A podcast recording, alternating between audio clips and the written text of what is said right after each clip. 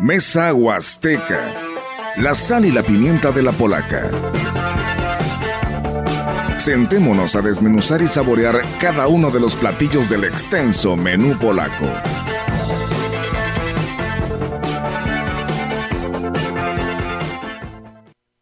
¿Qué tal? Buenos días, nos da muchísimo gusto saludarlos esta mañana de sábado 28 de enero, a unos cuantos días de que llegue ya la quincena y por ahí traigamos dinerito en la bolsa. Me da muchísimo gusto saludarlos desde la cabina de CB La Gran Compañía, de este grupo radiofónico Quilas. Nos da muchísimo gusto que continúen la sintonía del 98.1. Hoy en la, en la edición 101 de eh, Mesa Huasteca tenemos, como siempre, acompañándolo en esta cabina, Olga Lidia Rivera, mi compañero Rogelio Cruz. Hoy estaremos hablando de los girasoles. ¿Cómo están muchachos? Buenos días. Buenos días, Ofelia. Buenos días a nuestro invitado. Bienvenido a Rogelio y a todo nuestro auditorio que ya nos escucha en esta mañana. Y bueno, aparte de los girasoles, también temas muy importantes que tienen que ver con, con las oleaginosas en esa parte de nuestra región. Efectivamente, mira. Pero faltó Rogelio. Ah, perdóname, Rogelio. Oh, buenos días, ya.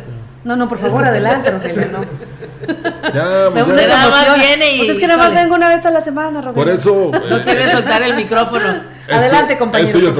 No, no, no, porque se vayan a echar encima a tus fans. No, para nada. Para nada. Aquí saben que somos un grupo muy unido y que eh, sin el afán de destacar de manera individual o personal, sino lo que tenemos en la región, que vale la pena que lo conozcamos. En esta ocasión, la oportunidad, eh, Ofelia, Olga, de que en todas partes del mundo se enteren de lo que pasa en este rancho, eh, donde tuvieron que cambiar por cuestiones de la humedad, pero que fue para bien y eso nos da mucho gusto. Efectivamente, hace, unos, hace unas semanas estaba eh, todo las redes sociales invadidas con las fotos de los girasoles, ya decían mucha gente, los envidiosos, los que no pudieron ir, que ya estaban hasta, ya estaban llenos de girasoles y efectivamente hubo una gran eh, pues eh, ¿Cómo podemos llamarle? Respuesta, Olga, una gran emoción de la gente de irse a tomar fotografías acá rumbo a precisamente con esta sembradía de girasoles que platicando con su dueño, a don Roberto Candelas Román, que hoy nos acompaña aquí, pues no era la intención, pero pues se dio y se dio muy bien, así es que ya están pensando en desarrollar un proyecto turístico en forma. Y sobre esto y otros temas de las oleaginosas vamos a estar hablando con él, porque don Roberto Candela es eh, presidente del Comité Estatal del Sistema Producto Oleaginosas en el Estado y vicepresidente del Comité, eh, eh, Comité Nacional de Oleaginosas en, en, todo nuestro país. Así es que, pues sin más preámbulo, me da mucho gusto, ingeniero, qué bueno que nos hizo un espacio en su agenda y que hoy nos acompaña. No, gracias a ustedes, gracias Ofelia por invitarme a este programa que es muy, muy buen, bien visto y muy escuchado aquí por toda la Huasteca. Este, bueno, gracias por la invitación, o sea, estoy a sus órdenes, adelante con las preguntas. Productor oleaginoso y también ahora prestador de servicios turísticos porque definitivamente esto del girasol les pegó y les pegó para bien. Pero mire, vamos por partes. Vamos hablando de la situación de los productores oleaginosos en la Huasteca porque sabemos que es un sector que prácticamente quedó en el abandono, ya no hubo apoyos, les cerraron los programas y esto los obligó a situaciones pues muy radicales, don Roberto, de lo que usted pues nos compartirá. Sí, precisamente como presidente del sistema de producto, pues uno está buscando siempre buscar opciones para los productores, ¿verdad? para los que nos dedicamos a la, agricultura, principalmente lo que es oleaginosas. Entonces, eh, el sembrar los girasoles, pues nos da, hoy nos descubrimos que nos da una segunda opción de sacarle provecho un poquito a la cuestión turística, que pues sí nos deja ahí algo de gastos para los, los insumos y bueno, ya el grano pues será la utilidad, ¿verdad? Entonces, como presidente la intención es buscar opciones para los productores, ¿verdad? Y esto pues es una buena opción. Este, digo, la qué bueno que, que dio resultado, qué bueno que haya más productores que se unan a este proyecto, porque al final de cuentas pues ya se vio, ya se vio el resultado que hay con la con la cuestión turística. Y si de alguna manera también podemos cooperar con la cuestión económica, con la cuestión turística, pues bienvenido toda la economía que se derrama en la región. Claro. Oiga, ¿cuántas hectáreas se perdieron? Para la gente que nos está escuchando y que no está muy relacionado con el término de oleaginosas, nos referimos a la producción de semillas como sorgo, como eh, el girasol, como eh, cártamo y como soya, que bueno, la región huasteca en la parte norte es eh, de los máximos productores, o eran, me dirá usted, don Roberto, ¿cómo está la situación? ¿Cuántas hectáreas se han perdido a raíz de esta situación que les ha afectado? Eh, nosotros en los mejores momentos de las siembras, de cuando teníamos todos los apoyos que teníamos por parte de los gobiernos federales, aquí en la zona huasteca, lo que es el municipio de Ébano, Tamuín y San Vicente, llegamos a sembrar 42 mil hectáreas de soya, una producción de 85 mil toneladas. O sea, era una derrama económica muy importante para la región, para la Huasteca. Este, ahorita eh, estamos sembrando alrededor de los últimos 3, 4 años entre 20 mil y 18 mil hectáreas, o sea, menos de la mitad de lo que sembrábamos en los mejores momentos de, la agricultura del soya. Y bueno, precio hay en el mercado y demanda de la semilla hay en el mercado. Precisamente como oleaginosas, pues yo busco las opciones de, de siembra porque eh, las oleaginosas tienen mucha demanda hay mucha demanda y no hay problemas de mercados con las oleaginosas. Desgraciadamente, por los, las, los tiempos, las lluvias y por la economía, pues ya no hay créditos para los productores, ha, ha hecho que, que, baje la producción.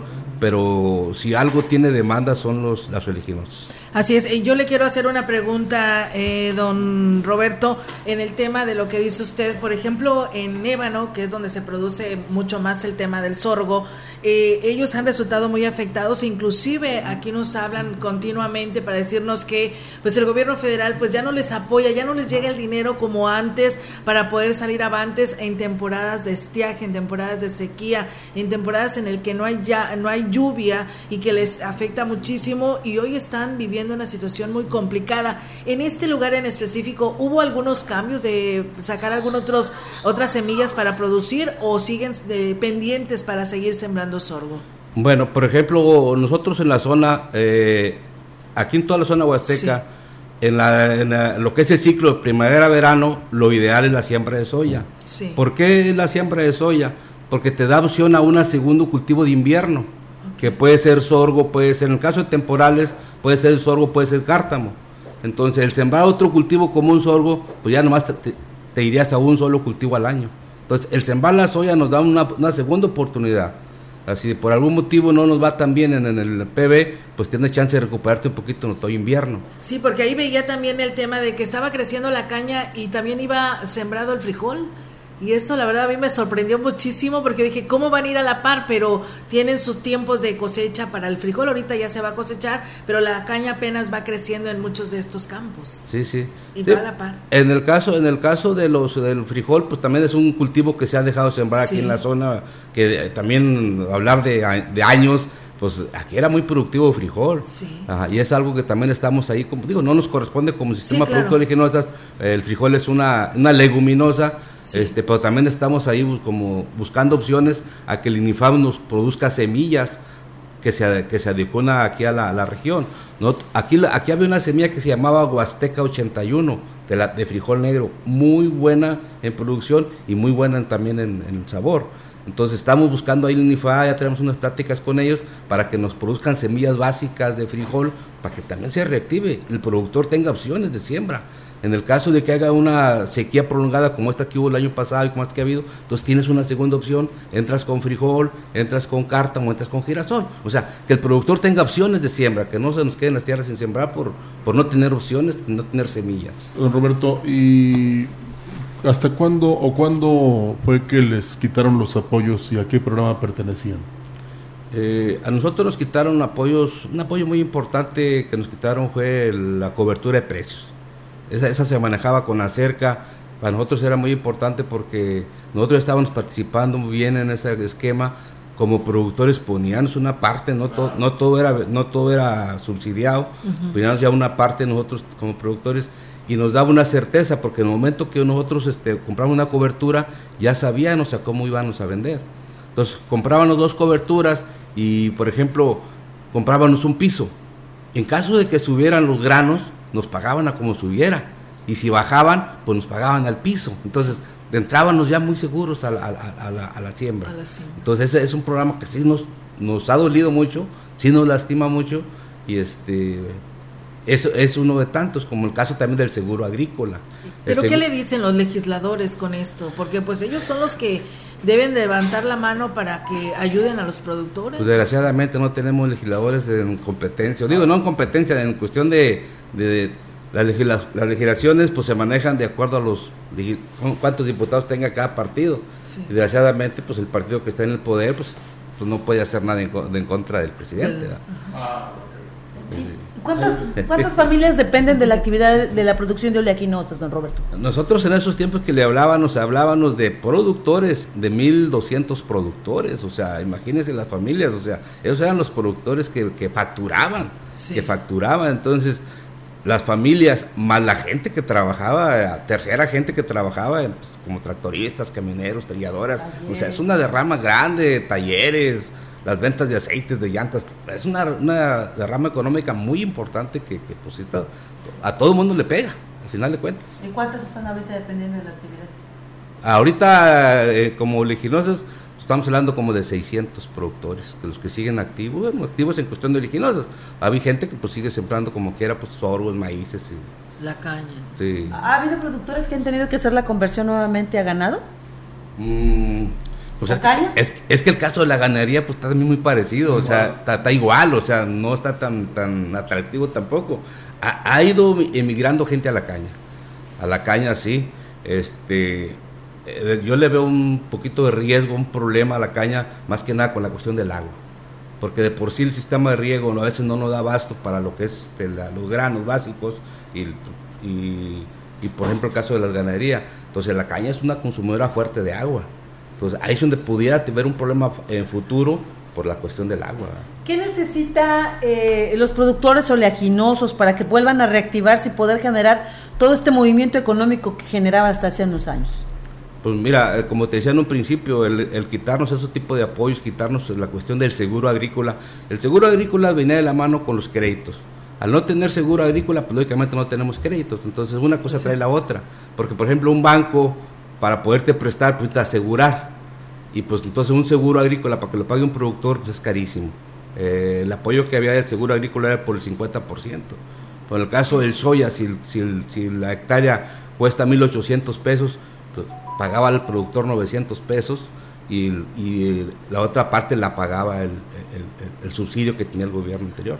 Oiga, don Roberto, pero pues el gobierno federal dice que va ahora el dinero directo al, al campo.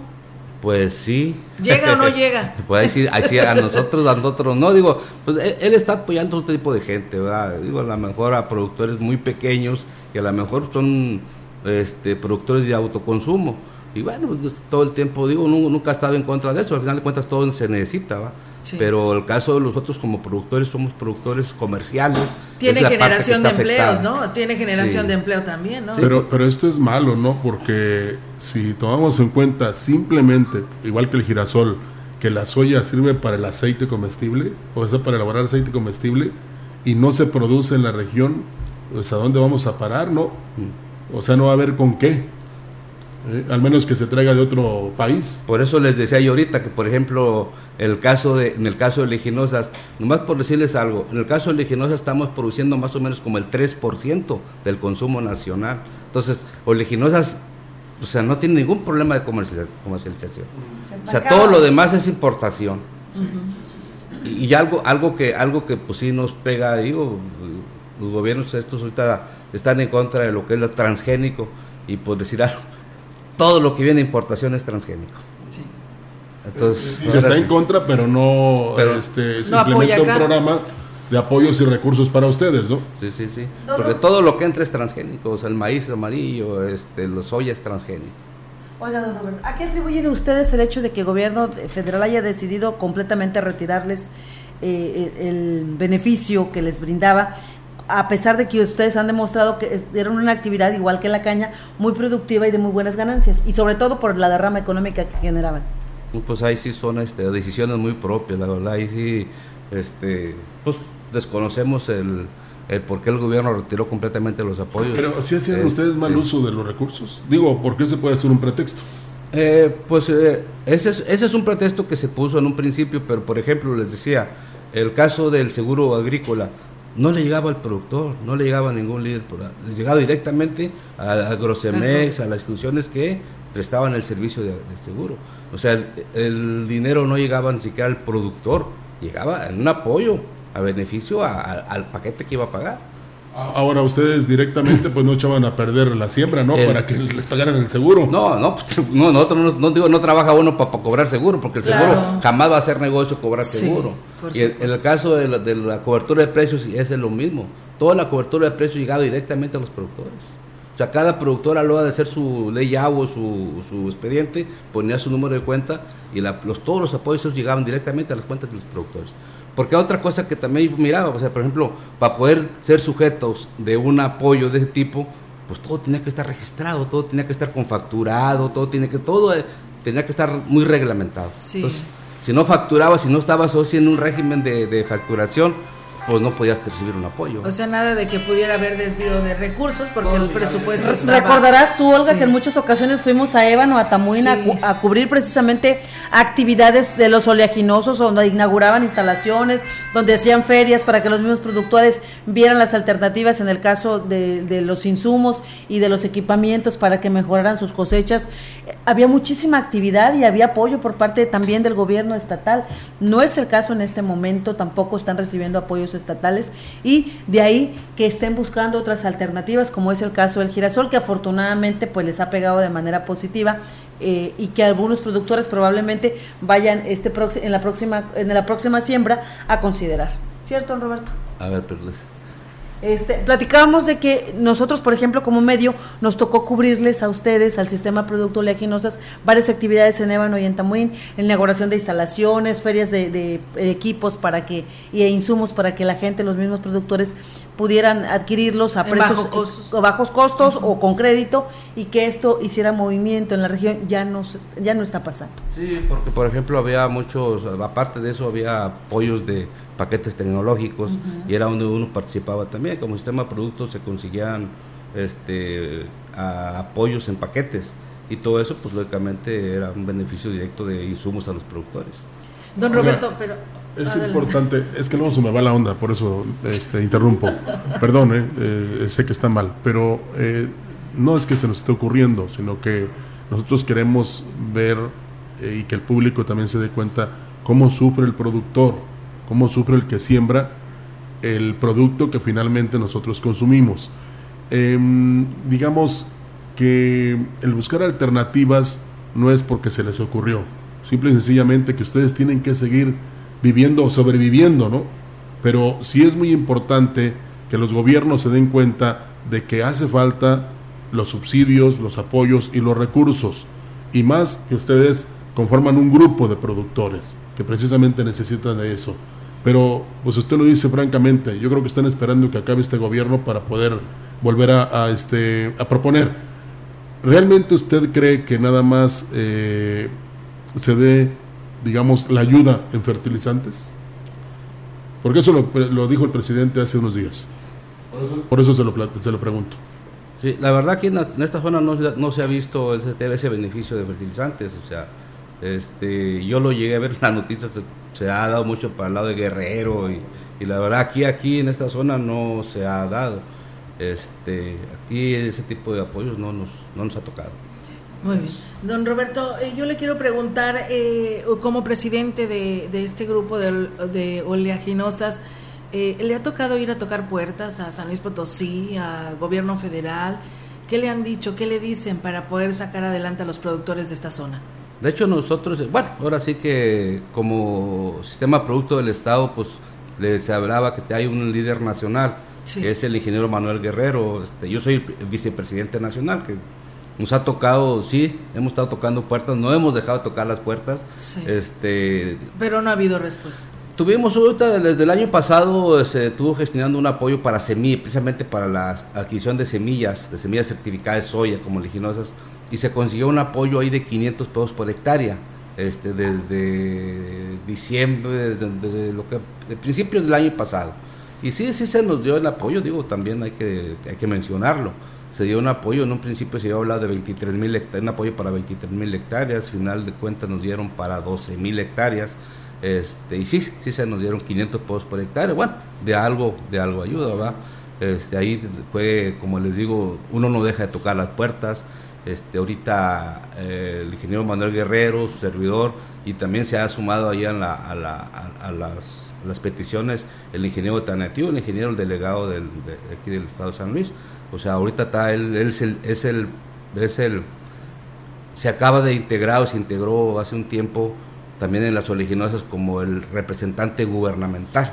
Entonces, de alguna manera, pues también nos le, ha tocado o hemos estado tocando puertas y sí, se consiguió ese apoyo de la, de. Y pues no hay que no hay que desmerecer, hay que seguir tocando las puertas, a ver si para el año que entra pues se consigue algo algo parecido o podemos aumentar un poquito la, la, ayuda para, la semilla. ¿Para qué semillas es bueno el campo de la Huasteca Potosina? ¿Qué semillas son las que se dan aquí o que les conviene más a ustedes estar produciendo? Pues bueno, la Huasteca es muy bendecida, este, las tierras son tierras muy buenas, este, eh, como yo les decía, eh, principalmente la, las oleaginosas o la siembra de soya en primavera-verano, pues nos da, nos da una, segunda opción de siembra, como decía en un principio, pero además pues deja una, una fijación de nitrógeno. La soya, el girasol, fija nitrógeno a la tierra. Es un fertilizante que ahora sí que pues ya nos lo dejan ahí en la tierra, que se nos sirve para el segundo ciclo de invierno. Entonces, pues aquí en la, en la Huasteca, pues, pues puede sembrar la soya, el maíz, el sorgo, frijol, girasol, cártamo, este, bueno, pues todo se da, digo. ¿Y tienen mercado para poderlo llevar a la venta? Sí, ahorita si ustedes se han dado cuenta en los últimos años nos está haciendo falta mucha, nos va a hacer falta comida, nos sigue haciendo comida, o sea, mercado hay, mercado hay, más, y como les decía para las oleaginosas, más todavía. Sí, lo que son las semillas sí dicen que hay que guardar porque vienen tiempos muy complicados. Oiga, a, pesar de la mala fama que se le está haciendo a los aceites vegetales, ¿verdad? Porque también hay, tan duro y dale que ahora las venenosas ya, no es la manteca de porco, sino las, las vegetales. Pues es ¿Les ha pegado eso? Fíjate que no, fíjate que no, porque por ejemplo, al final de cuentas hay que seguir, hay que seguir este, cocinando. Y, y por ejemplo, yo les decía del caso del girasol, es uno de los mejores aceites, es un aceite alto oleico el girasol el cártamo son de los mejores aceites que pudiera haber. Este, la soya, pues también es muy productiva de aceite, pero, pero el mejor aceite, pues si fijan en el mercado cuánto vale un litro de aceite de girasol, uno de cártamo y uno de, por ejemplo, de, canola o de soya, pues el más caro es el de girasol. Oiga, el incremento tan elevado que ha tenido este producto en el mercado, ya el producto final, el aceite envasado, como lo conocemos en sus diferentes marcas, eh, ha tenido que, eh, eh, tiene como, es la repercusión de lo que están viviendo ustedes ahorita a nivel nacional? Pues todos los precios, los precios de las oleaginosas, pues todos los precios en general ya están este a un, a un nivel internacional, todo se mueve a precios internacionales, ah, desde sorgo, soyas, todos a precios internacionales. Entonces, este, pues no es tanto es por lo que haya o no haya aquí, es por lo que no haya a nivel mundial. Por ejemplo, el caso, el caso de el caso de, del soya que les decía, bueno, pues aquí producimos el 4% del, del consumo nacional, pues todo tiene que venir de, importación. Entonces, ¿el precio quién lo pone? Pues lo pone como compremos la importación, al final de cuentas. Pero, sentimos que habría que aprovechar, porque por ejemplo, Ucrania es uno de los principales productores de trigo. Habría que aprovechar que ellos no pueden en este momento exportar, precisamente para que hubiera una gran cantidad de dinero para ustedes productores, porque me llama la atención que de 40 mil hectáreas, eh, nada más están produciendo 2 mil y pues cómo, cómo viven ustedes, o sea, 23 mil. Bueno, 23 mil fue lo que buscamos el apoyo, al final este, fueron 18 mil las que se pagaron este año. Mire, o sea, 18 mil, 18 Menos de la mitad. Sí, menos de la mitad. ¿Y, cómo le hacen ustedes entonces? No, pues lo, es lo que le decía, por ejemplo, mucha gente, ¿qué es lo que pasa? Pues se, y migran a otros cultivos. Sí. Eh, y migran a otros cultivos, como el caso, por ejemplo, del sorgo. Este, ahorita, por ejemplo, ahorita está cochando sorgo en la región. Sí. Y hay buena cocha de sorgo. Pero, por ejemplo, ¿qué es lo que pasa? El sorgo no lo puede estar sembrando tres o cuatro años seguidos, porque se vuelve un monocultivo en la tierra y va a, llegar el momento en que va a ir desmereciendo la tierra y va a dejar de producir lo que está produciendo. Entonces, tiene que haber una rotación de cultivos. Y ahí son entran las oleaginosas, que son las que fijan los nitrógenos. O sea, no pueden estar sembrando sorgo tras sorgo tras sorgo. Ajá, no, no es como la caña. Pues la caña también tiene un ciclo de vida, pues son cuatro cortes, cinco cortes, ya después ya desmerecen las ocas. Oiga, ¿a cuánto se les elevó a ustedes los gastos de operatividad? Es decir, desde que empiezan a arreglar la, tierra hasta que cosechan la semilla, ¿cuánto se les elevó en materia de porcentajes? Pues ahora sí depende de qué tiempo estemos hablando, pero por ejemplo, de los tiempos buenos, aquellos tiempos que les hablaba yo, pues se nos elevó como el 40% los, todos los insumos y, y pues el tema del diésel, el que más nos pega es el diésel, el tema del diésel. El diésel se lleva el 30% del paquete tecnológico, el puro diésel, puro combustible. Más, más la cuestión es eh, técnicas mecánicas y de, de, Oiga, don Roberto, y vamos a la parte, eh, dentro de todo esto mal, eh, surge la, la, intención, que usted lo hizo y me explicaba a mí en una entrevista vía telefónica que teníamos, que ustedes siembran la semilla de girasol porque es la que pues menos agua necesita y viendo la situación climática que se generó en estos últimos meses, pues era la idónea para poder sacar algo de cosecha. Platíquenos cómo nace la iniciativa de la, de la semilla y cómo es que de repente se les ocurre poderla presentar de manera turística. Sí, como te dije yo la vez pasada, bueno, pues eh, la siembra de girasol la hicimos por porque es la una pues, la opción que nos quedaba. Se había pasado el ciclo de siembra de soya, no nos llovió para sembrar la soya, entonces la tierra se había quedado preparada. Entonces eh, se decidió sembrar girasol para el aceite más que nada. Y bueno, yo te platicaba, este, viendo ya una vez cuando vimos que estaba floreando, y dice mi hija, oye, vamos hablándole, eh, vamos abriéndole a cuestión turística, porque pues ya ves que en Tamaulipas hay un campo muy grande ahí que también pues, son amigos de nosotros, la semilla de que ellos siembran nosotros también se las, se las, mandamos, se las habilitamos, entonces dice mi hija, pues vamos abriéndole a la, a, la cuestión turística. Entonces, lógicamente como lo mío es la siembra, eh, yo con las con tiembla tengo para divertirme. Y bueno, pues si tú te haces cargo de las de las de la logística y todo lo que tenga que llevar eh, ver con la con la logística de recibir al turismo. Recibir al turismo, pues adelante. Sin saber. Sin saber ya, pero ya cuando la vi bien apurada, pues tuve que entrar en el quito porque hasta los caballos metió porque Nos, rebasó, nos rebasó la propuesta, nos rebasó pues el, la, no, no esperaban esta respuesta. no, así, así no. Yo platicando con el, con el, yo platico mucho con el amigo este aquí de Tamal, son amigos, compañeros también, y pues a veces me hablaba con él, oye, hoy recibimos eh, dos mil gentes, mil quinientas gentes fin de semana, cuatro mil en los dos días y se nos, salió control, me decía. Hombre, pues sale así. Yo también dándole consejos, según yo dándole consejos. Este, al final de cuentas me faltaban los consejos a mí. Este, yo nunca pensé que en un solo día recibiéramos 4.600 gentes.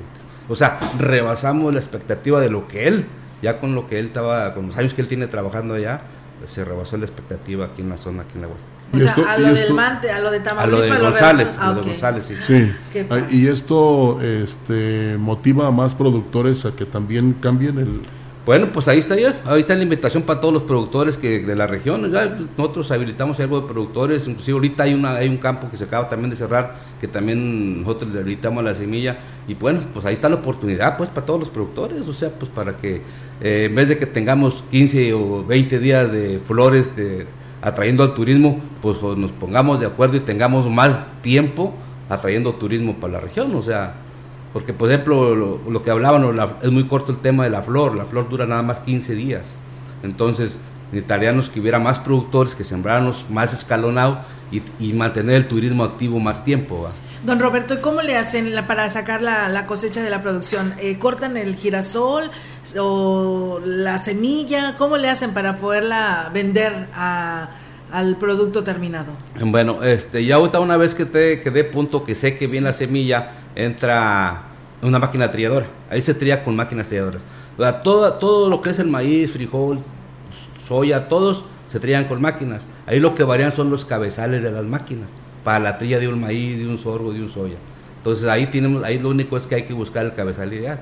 Nosotros lo trillamos con cabezales olleros, pues de picos y entran en surcos y ese no tiran nada de granos.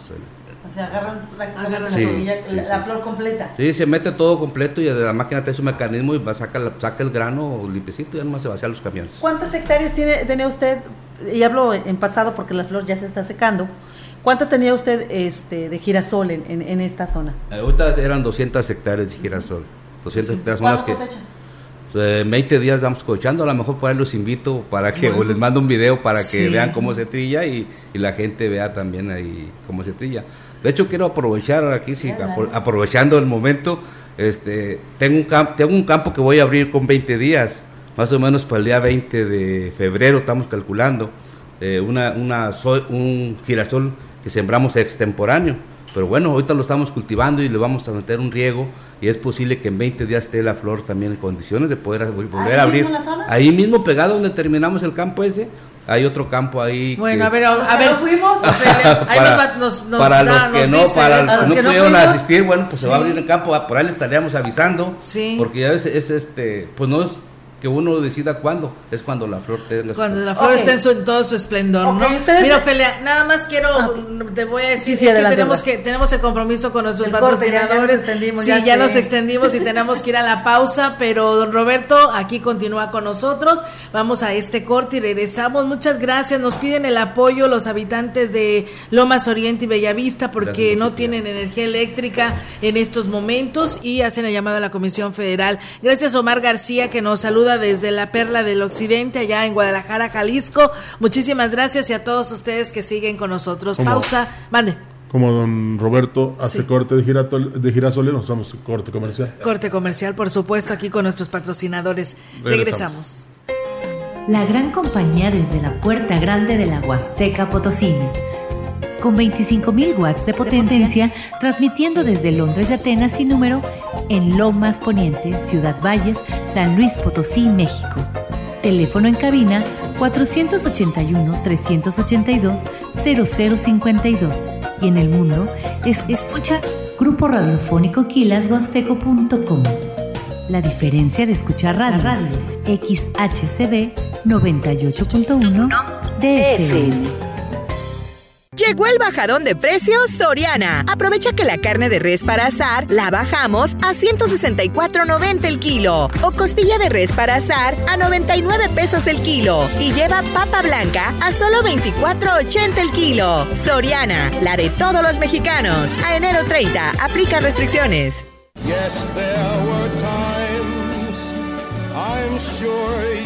Escuche este sábado 28 de enero el especial de cumpleaños del locutor que hizo historia, el señor Felipe Montalvo.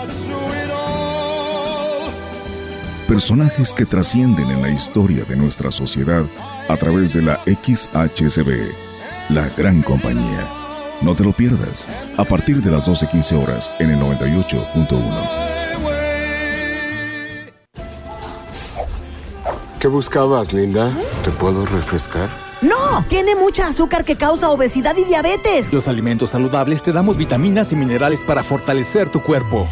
Estamos al 2 por 1 Yo y galletas sabor chocolate. Uy, está lleno de calorías. Que se convierten en grasa, que provoca obesidad y hasta cáncer. Yo me quedo con ustedes. Con tanto sello, hace daño. Checa el etiquetado y elige alimentos saludables. Secretaría de Gobernación.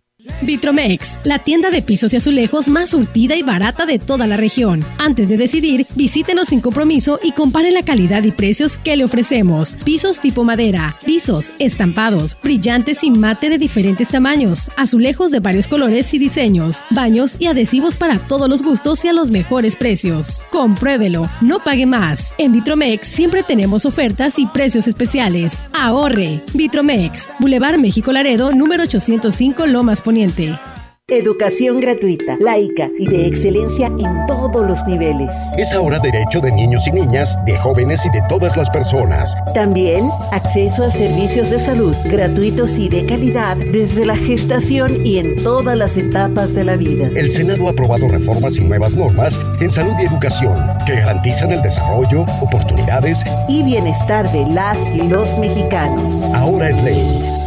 Senado de la República. Sexagésima quinta legislatura. Grupo Guzzi solicita personal para su segundo turno en el área de empacadora, etiquetado y armado de caja. Interesados, comunicarse al WhatsApp 489-110-2893. Se ofrecen prestaciones superiores a las de la ley como fondo de ahorro, vales de despensa, servicio de comedor subsidiado, transporte, seguro de vida, entre otras. Sé parte de la familia Guzzi.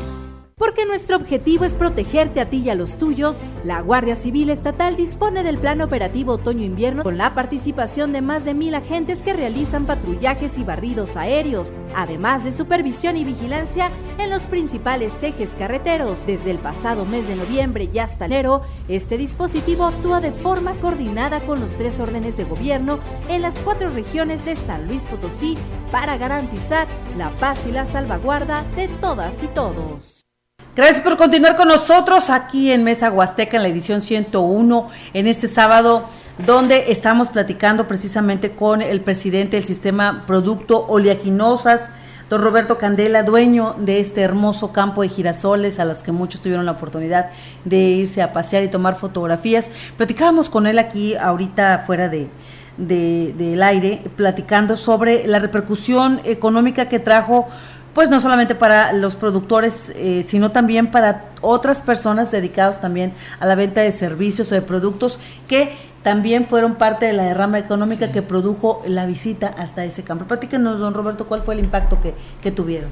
Sí, te decía que, por ejemplo, hubo una, una personas que se arrimaron con caballos, con artesanías, este, eh, pues mm, parte de la familia también que participó ahí con la venta de antojitos, este, todo lo que tenía que ver con, pues no sé, con comidas eh, regionales. Y bueno, este, yo creo que ahí va a haber va a haber que ponerle más atención porque para que la gente no se vaya sin gustar de lo que se maneja también aquí en la Huasteca, las comidas de la Huasteca. Sí, la verdad que sí fue algo muy impresionante. Yo le decía tras micrófonos, oiga, don Roberto, ¿y eran suyos sus caballos? Y dice, no, que ahí se acercaron, ¿verdad? Entonces esto también provocó generación de empleo, ¿no? Hubo y mucha movimiento. gente que se acercó ahí y se les dio la oportunidad, pues es que pues al final de cuentas, cuando hay, hay para todos. Claro. y, que- y eso, y eso es muy valioso, don Roberto. El que reparte esto, la verdad le va mucho mejor y le va a ir mucho mejor el próximo ciclo, el 20 de febrero. Ahora, Ojalá, usted ojalá, tiene una propuesta que me llamó la atención para los apicultores, don Roberto. Sí. Que la dijera al aire. Sí, este, esto- estuvimos viendo que, por ejemplo, hay, hay eh, en las mañanas hay mucha abeja. Si hay al- avicultores que nos estén escuchando y quieran eh, llevar sus cajones para, re- para la recolección de miel, pues ahí están las puertas abiertas. Digo, la verdad es, es este, es ganar, ganar. A mí me Claro. conviene que haya abejas, que haya polinizando los flores y ellos eh, captan la miel de la, de la, de la ciudad. Y más en estos tiempos, que ahorita ya viene el tiempo muy de, de- estiaje, que pues yo creo que hay poca flor en la, en la región, ¿verdad? Sí. Entonces la verdad es algo, es que nos puede convenir a ambas partes. Y pues, Claro. por mi Por parte su- están las puertas abiertas. Muchas gracias. Ahí sí que ahí está el llamado. Muchas gracias también a nuestro auditorio. Nos habla la señora Ne- Nereida, que es una seguidora de este espacio, y nos dice, por favor, una felicitación a don Roberto. Y dice, y preguntarle si para febrero puede recibirnos a las otras flores, dice el Club de Mujeres Doradas de Dice, para que nos aparte un espacio junto con sus girasoles. Dice, muchas felicidades a la familia de don Roberto por pensar y en compartir sus virtudes a la población y, por supuesto, a los turistas. No, pues muchas gracias, gracias por los halagos, este, y claro, claro, las puertas están abiertas y con mucho gusto las recibimos ahí. Hay, Muchas hay gracias. una persona también que nos pregunta a través del WhatsApp cómo se le hace para ir a vender allá. No, pues este, por ahí les vamos a pasar el número de mi hija, que es la que se encarga ahí, de- pues, para que se pongan de acuerdo con ella. Sí. Este, también se pasó. Traemos igual se los dejo para aquí para que lo. lo Claro, pongan. por supuesto, muchas gracias. Y bueno, nos saluda nada más, quiero enviar los saludos allá a nuestra prima Esther Martínez que nos está escuchando desde Irapuato, que ellos vinieron y estuvieron aquí también este tomándose ahí la foto más hermosa que pudieron encontrar de un girasol y nos manda saludos, dice eh, desde Irapuato, la ciudad mundial de las fresas, porque bueno, allá son las fresas. Acá los Que girasoles. nos traigan las fresas, Sí, aquí las cambiamos por girasoles. Por girasoles. Oiga, don Roberto, precisamente este, el ver la respuesta de la gente y, y el, el- ánimo que trajo eh, de las personas de acercarse con usted para armar este servicios, estos servicios a la gente que llegaba ahí al campo, les obliga ahora a ustedes a pensar ya de manera seria o de manera formal el establecer eh, pues instalaciones, arreglar ahí para que no suceda el aglomeramiento que se generó este día en particular del que usted nos habla, pero también para que se convierta en un proyecto eh, alternativo para que se pueda promover dentro de los atractivos turísticos de nuestro estado o de la región. Sí, claro que sí, pues digo, todo, todo aprendizaje, todo, todo proyecto pues tiene aprendizaje, ¿verdad? Entonces estamos aprendiendo de lo que nos pasó, creo que esto tenemos que irlo mejorando, tenemos que irlo mejorando definitivamente, este, y sí, la idea es mejorar ahí la- los servicios de la gente, pues para que haya más comodidad para la gente, poner más sombras, limpiar más espacios, este, Baños. que haya, no baños, sí, teníamos baños, a poner más, teníamos nada más dos baños ahí portátiles, entonces todo eso tenemos que irlo mejorando, claro que sí tiene que mejorar todo el sistema. Además estamos pensando, digo, este, como yo te decía, ampliar los espacios. Entonces ya vimos que hay que meter lotes más escalonados y que dure un poquito más el tiempo del turismo, que dure más el tiempo de las visitas. Sí. Ok. Eh, la invitación obviamente a los productores que deseen aprovechar eh, eh, est- esta facilidad que da el girasol y que llama la atención de la gente para que también considere en sus campos estarlo sembrando, escalonado como dice usted para que todo el año haya haya este este atractivo. Así es. De hecho, por ejemplo, el campo este que se abrió después de que cerramos el de nosotros, este, toda la gente que nos estuvo hablando, porque mi hija, como de la que estaba con la cuestión de la logística, lo llamaban a ella, este, estuvimos mandándole la gente al otro compañero ahí de Tampao. Nosotros le mandamos toda la gente, le pedimos su, su, o sea, su ubicación y estuvimos mandando la ubicación a toda la gente que nos estoy hablando, porque aún ahorita todavía nos sigue hablando, mija. A veces a medianoche le están llame llame, porque piensa la gente que estos bus que, que está de. llegó para quedarse. para quedarse. Entonces, bueno viendo toda esa situación, por eso les decía, la intención es que el año que entra, si Dios quiere y si las lluvias nos permiten, estamos aquí, pues tener más tiempo, de tener lotes con diferentes fechas y que ahora sí que haya duración prolongada, ¿verdad? Para que haya más, más este... Oiga, don Roberto, y digamos, usted hablaba del envío de las semillas a González. ¿Tienen la capacidad ustedes, por ejemplo, para compartir, digo, por supuesto a través de la venta, estas semillas para los mismos eh, eh, habitantes de esta zona que quieran este, también sembrar girasoles? Claro, claro, nosotros tenemos semillas, nosotros, esa semilla, la semilla de girasol es importación, esa no se consigue aquí en México, pero sí, aquí digo, la, eh, cabe mencionarlo, la más interesada en que haga las siembras de girasol es la industria aceitera. La industria aceitera es la que nos trae la semilla nosotros aquí. Nosotros aquí la, más la, distribuimos. Entonces, eh, claro que sí, la, industria está ávida de granos. O sea, claro que y, parte de esto y hago abierta la invitación a todos los productores que requieran la semilla, ahí en la bodega de la venta podemos este, facilitar la semilla. Don Roberto, ¿qué tanto es la diferencia en lo que se refiere a la humedad? O sea, eh, ¿dejaron ustedes de sembrar soya o sembraron soya pero esperando que lloviera fuertemente? Eh, ¿qué, tantos, eh, ¿qué tanto tiene que llover? No hablo de milímetros, hablo de días. ¿Qué tanto tiene que llover para eh, producir soya o en su defecto qué mínima proporción de lluvia necesitan para el girasol? Hablar, de, hablar de porcentajes de lluvias, yo creo que con el 30% de la humedad de la lluvia que requiere el soya, con el 30% se da el girasol. Una vez sembrando, una vez sembrando con el 30% que de la, de la agua que requiere la soya, se daría el girasol. Pues bueno, una felicitación más de don Víctor de la zona centro que pues le dice excelente programación y excelente programa como siempre. Felicidades escuchándonos a esta hora de la, de la mañana. Fíjate que nos están hablando, bueno, le hablaban a Rogelio para comunicarle que los eh, semáforos que están ahí enfrente de la Comisión Federal de Electricidad no están funcionando para las autoridades que que le puedan avisar a la autoridad correspondiente. No hay ahí señalética y acuérdate que es un punto muy conflictuado de vehículos. Alumbrado público. Sí, bueno, pues para decirles que no hay. Bueno, pues ahí háblale a tus contactos. Sí. Oiga, está el llamado. Estamos platicando de las oleaginazos, estamos platicando de este hermoso campo de girasoles que hace unas semanas pues fue el encanto y el gusto de muchísima gente que tuvo la oportunidad y la experiencia de irse a tomar las fotografías y andar en este campo tan maravilloso. Nos platicaba don Roberto Candelas, que es eh, bueno, el, impulsor de este proyecto y que eh, también es el presidente del sistema oleaginosos en, nuestro, en nuestra región huasteca, eh, sobre la posibilidad o la oportunidad que se abre para los productores de oleaginosas el poder sembrar de manera escalonada, lo, señala él, para que durante la mayor parte del año se puedan ofrecer campos con estas flores y que sea un atractivo para el turismo. Ha habido cercanía, por cierto, de parte de la Secretaría de Turismo con ustedes para, ah, pues, darle, insisto, formalidad a este proyecto. Fíjate que sí, sí ha habido acercamiento. Digo, el acercamiento fue con mi hija. La verdad ella fue la que los atendió, pero sí hubo un acercamiento ya con la Secretaría de Turismo de aquí. Este, parece que ahí traen un proyecto, algo van a ir a hacer en común. Este, pero sí hay el acercamiento ya con la Secretaría de Turismo. Es que es una opción más, Ofelia, eh, como lo hemos dicho, ¿no? Y a veces los lugares que ya todos conocen eh, y que tienen eh, este renombre a nivel nacional e internacional, en temporada vacacional o un fin de semana largo se sobrecargan y pues una opción, ¿no? Sería esto de, de las temporadas de girasol y como lo dice don Roberto, a lo mejor siembran uno, salen las flores, pero ya viene en proceso el siguiente campo, las siguientes hectáreas que también van a tener producción y todo el año pudieran tener, porque dice que se puede dar, ¿no? Todo dependiendo también de esta bendita lluvia que nos pudiera caer, ¿verdad?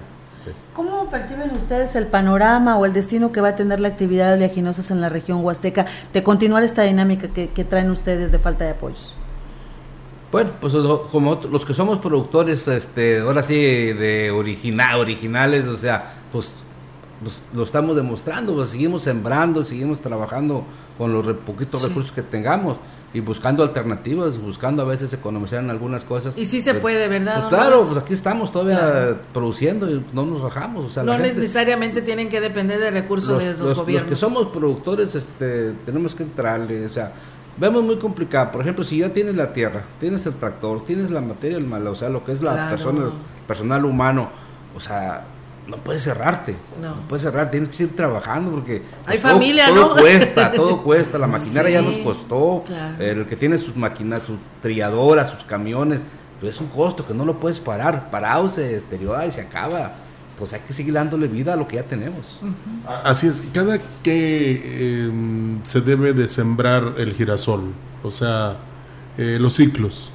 Eh, los ciclos ideales para la siembra lo hemos estado viendo. El girasol es como un maíz. Este, oh, eh, tiene, tiene, tiene, es muy abierto los ciclos del maíz.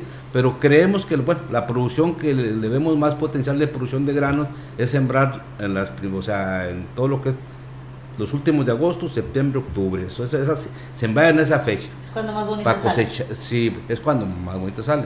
Pero pues es que, la, como yo le decía al principio, la tierra aquí es muy bondadosa. Sí. Este, igual le podemos calar siembras junto con la soya en junio, julio. Pues vamos viendo, Sería hay que buscar alternativas. Sería probar. Pero el exceso de lluvias les puede afectar. No, no tanto. O sea, es, tiene muchas bondades la siembra de girasol. O sea, oh, no le afecta. Bueno, usted me platicaba también que la posibilidad de la siembra de cártamo por la flor que produce pudiera también ser un atractivo. ¿Es tan bonita como el girasol?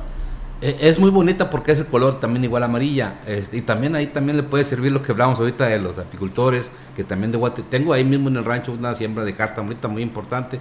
Y ahorita no sé, debe estar soleando en unos también 20 días. Este, y también es, pues es, una flor muy desértica, es una planta, se puede decir, desértica.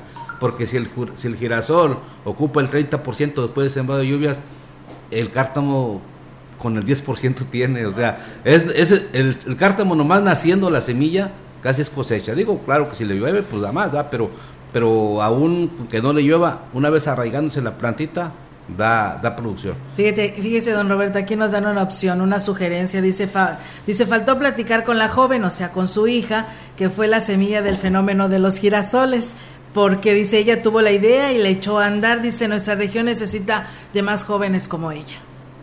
¿Cómo ve? Pues no, pues muy gracias y pues ahí le mando la, a mi hija la... ahí luego nos la manda para platicar con ella, ¿no? Fíjate, fíjate que iba a venir conmigo, este, al último se ocupó porque hay más cosas que hacer. Se llama Silvia Karina Candelas, Silvia Karina. Okay. Qué bonito apellido tienen, por cierto, ¿eh? Candelas. Vamos a terminar con esa canción de Candelas. Hablando de Candelas, ¿no se les ocurre, por ejemplo, que por la noche también pueden aprovechar los girasoles? O sea, de repente con unas lamparitas, unas... Y ahí el corazón donde nos tomamos la foto. Eh, habrá, que, habrá que verlo, a ver cómo se ve. Más ideas, ¿no? ¿Ideas? no le den ni idea porque rato va a trabajar de noche y con el día tenemos. ¿Y esta flor ustedes también la vendían? Es decir, ¿podían cortarla y venderlas? ¿O, o no es negocio para ustedes por la cuestión de que las semillas pues obviamente las, las venden posteriormente? No, este, es más negocio vender la flor. ¿En serio? no, la verdad es que, por ejemplo, ¿qué es lo que haces? Este, aparte de que como fue un aprendizaje, al final de cuentas terminamos haciendo ramitos de flores. La flor más chiquita es la que ya menos grano da y esa florcita es la que me, es la que más duración tiene a la hora de cortarla y ya la pones en un ramito y dura más tiempo. Yo puse unos ramitos también ahí, los puse con agüita y me duran 10 días las flores bien. Entonces, y una flor grande ya no dura mucho porque ya está casi terminando. O sea, la gente, digo, está llamado también a la gente, la gente buscaba una flor grande, que le costara más cara, pero que era una flor grande. Pero la verdad no le dura mucho la flor. Bueno, ya sabemos para la próxima, don Roberto. vamos, a, vamos a traer nuestro ramo lo que de yo estoy ahorita, Lo que yo estoy ahorita, lo que yo estoy, ya, pues, ya una cosa trae la otra. Sí. Lo que estoy buscando y quiero buscar semilla de flor de ornato y, te, y sembrarlas en las mismas fechas para en vez de vender la flor de girasol de grano, pues venderles la flor de ornato. Y en las casas. esa sí les va a durar más. Y que en las casas las podamos sembrar, ¿verdad? Exacto. Bueno, de hecho, de hecho, eso, porque no es lo mismo, ¿verdad? Ah, no, no es la misma flor. No es la misma flor. Eh, la flor de grano es una y la flor de ornato es otra. La flor de ornato tiene más duración ya una vez que la cortas. Y el pétalo de la flor de ornato es más grande que la flor de... ¿O sea, esa es la que venden en la florería? La de ornato. Sí, esa flor esa flor es para semilla, para grano. La que, la que la gente la compraba, bueno, pues se, la, se le vendió. Oiga, ¿y, ¿y, le ayuda o le afecta el clima fresco o el clima frío al, al girasol? Le ayuda el clima fresco. Es entre, de hecho, todos los granos, todos los granos en general, entre más templados sean los climas, tienen mejor peso específico. Por ser, por tener flor, ¿no? Es que, ¿qué es lo que pasa? Que duran más tiempo en su maduración entre más duren en madurarse, en hacerse, tienen mejor peso. Este, por ejemplo, si hablamos de sorgos o maíces en el Bajío, que la siembra es el clima más fresco, siempre dicen, oye, es que acá me dio 10 toneladas por hectárea y acá nos dan 3 o 4. Ah. Y, se ven los planteos iguales, los de Bajío contra los, de, los de la Huasteca. Pero la única diferencia es el clima con el que se hicieron allá. es un clima frío. Si, si aquí hace mucho calor, si no llueve, le favorece pero no le pasa nada si hay una helada o si hay demasiada lluvia. ¿O cómo lo entendemos? Pues las heladas sí nos afectarían a todos, ¿verdad? Sí, sí, o sea, las lluvias no tanto, pero las heladas sí. Este, lo único es que todos los granos que sean en general, digo, pues, tenemos una fortuna, una fortuna que podemos sembrar a cualquier tiempo, lo que no tiene en cualquier parte del país. En las partes donde hiela, pues más tienen un ciclo muy corto para sembrar. Nosotros tenemos afortunadamente esa, esa, esa, esa, esa, puerta abierta de sembrar todo el año. Claro, a lo mejor con menos rendimientos unos granos que otros, pero sí podemos sembrar en todo el año. Nos da muchísimo gusto, don Roberto, de que esta idea que a su hija se le ocurrió y que usted muy atinadamente le, dio seguimiento, pues les haya dado los resultados estos que ya estén pensando en formalizarlo para y que estén llamando a otros productores para que se organicen y puedan efectivamente ofrecer este es, esta opción turística de visitar los girasoles, además de que debe ser la experiencia muy bonita andar entre las flores. Olga, yo no sé si tú fuiste o tú fuiste, Rogelio. Tú sí fuiste, Rogelio. No, eh, ¿Cómo se llama el rancho? Palmasola. Ahora cámbiale, póngale girasol. No, es que, y, déjate digo, uno, digo, déjate digo una anécdota del rancho. El rancho realmente no era, era Lo Malta. Su, su, su nombre original es el rancho Lo Malta. Cuando se estuvo limpiando ahí para la, agricultura, había una palma grandota. Oh. Los, tractoristas la respetaron, la dejaron. Y yo también dije, no dejen esa palma. Este, entonces ya, ya después se quedaba limpio todo y estaba la palma sola, pues una palma sola. y ahí empezaron a que la palma sola y, se le quedó la palma sola, pero realmente su nombre original es lo Malta. Pues pero ya, ya, tiene más fama por, por Palmasola. No, ahora por girasoles y, puede ser también Rancho Candelas, ¿no? Digo, son ideas que se Qué bonito está su apellido, don Roberto. Don Roberto, la reflexión que hacemos este, para los productores es de que no todo está perdido y hay que darle vuelo a la imaginación. No, pues bueno, este, los compañeros que me estén escuchando, pues digo, la mayoría, pues que nos conocemos, que somos productores, pues ahí estamos todavía en la lucha y pues hay que seguirle. No queda de otra. Hay que seguir, hay que seguir produciendo alimentos que, tanto que se necesita en este país. Y los que somos productores de granos comerciales, pues adelante, no hay que, no hay que rajarnos. Llegó un momento en que usted se preocupó, se lamentó, dijo, ¿ya qué hago? O sea, se quería rajar, como luego dicen en el rancho. Fíjate que sí llegó un momento, pero no, pues porque lógicamente todo cambio tiene una reacción, toda una reacción. Y la verdad hay un momento que queda uno medio así frustrado, como dice, y este dices, bueno, a ver qué pasaría si como productores, a ver, en vez de andar ahí haciendo relajos en carteras, mejor dejamos de producir. Todos. O sea, a lo mejor sería un castigo mayor que andar haciendo desorden, ¿verdad?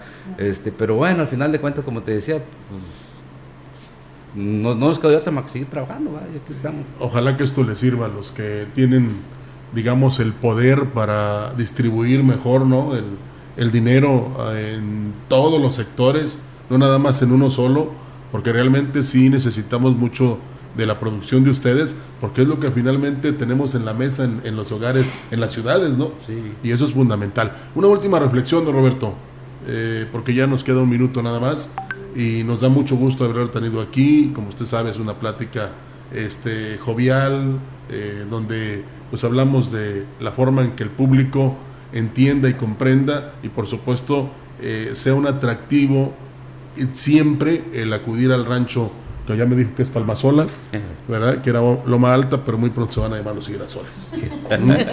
la tomamos en cuenta y este, ahí se lo platico a mi hija. Sí. Su mensaje final, don Roberto. No, pues agradecerle a toda la gente que nos visitó, este, agradecerles de antemano y una disculpa si hubo por ahí, este, pero creo que eh, toda la gente yo la miré muy contenta. Yo miré muchas muchas caras felices, digo. La este, mayoría, por supuesto, sí. Este, agradecerles las visitas y bueno, pues ahora sí por ahí por ahí mi hija le tiene creo que una página ya de Facebook, pues para que nos sigan en esa página para que estén enterándose de, los próximos de próximos campos. ¿Cómo se llama la página? Hijo de la mañana. Bueno, entonces luego. Te, la voy a hacer llegar para que la pase, porque ahí sí. Es que yo a mí no se me da mucho la tecnología. se me da la siembra. La tecnología no, pero bueno, ahí se las hacemos llegar. Se entiende. Oiga, y decirles a quienes compraron su flor allá en, los, en, en el campo, en la Palmasola de que la guarden y que le saquen la semilla, porque esa se la van a poder comer porque no es igual a la de ornato, nos decía don Roberto. Muchísimas gracias, don Roberto, por estar aquí con nosotros. Ojalá que no sea la primera vez, sino que vengan muchas otras ocasiones. Les deseamos mucha suerte y ojalá los productores le hagan caso y se coordinen para que nos ofrezcan esta alternativa de paseo para todos los, la gente de la Huasteca y para quienes nos visiten en esta zona del estado. Gracias a Muchas, muchas gracias, don Roberto, también a usted y a todos quienes integran pues este rancho Palmasola y los mejores de los éxitos para las siguientes producciones. Y a seguir insistiendo para que lleguen los dineros. Muchas gracias, gracias, a ustedes. Muy buenos días. Buenos días. Esto fue Mesa Huasteca. Acompáñenos la próxima semana con otro menú polaco.